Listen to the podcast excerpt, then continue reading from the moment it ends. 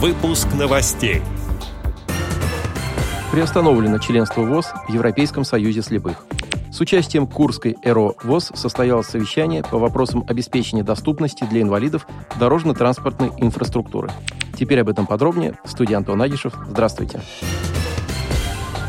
14 июня представители Всероссийского общества слепых города Курск приняли участие в рабочем совещании по вопросам обеспечения условий доступности для инвалидов городских объектов дорожно-транспортной инфраструктуры.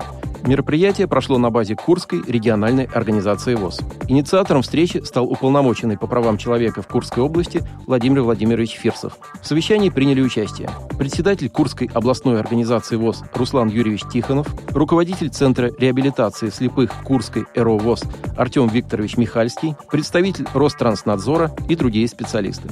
Участники обсудили проблемные вопросы доступности для людей с ограниченными возможностями здоровья объектов улично-дорожной сети и общественного транспорта в Курске. Владимир Фирсов и Руслан Тихонов неоднократно обращались по этому поводу в органы власти. Однако дорожная инфраструктура и транспорт по-прежнему мало приспособлены для нужд инвалидов по зрению.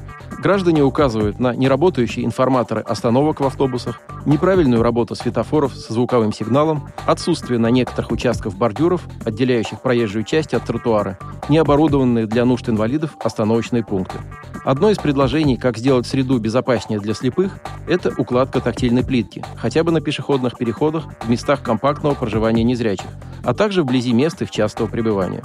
По итогам совещания участники договорились о дальнейшем сотрудничестве и наметили планы совместной работы, направленные на защиту прав инвалидов.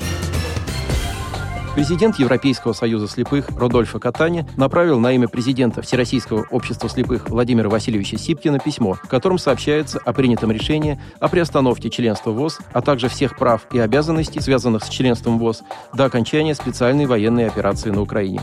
Как выразился в документе господин Катани, с момента начала спецоперации 24 февраля решение, принято большинством членов организации, соответствует аналогичным решениям, принимаемым в международных организациях и движениях по отношению к российским физическим и юридическим лицам. Президент Европейского союза слепых заверил, что плодотворное сотрудничество продолжится после завершения событий на Украине и подчеркнул, что дружба и солидарность со слепыми и слабовидящими людьми в Российской Федерации и представляющие их организации остаются неизменными неизменными.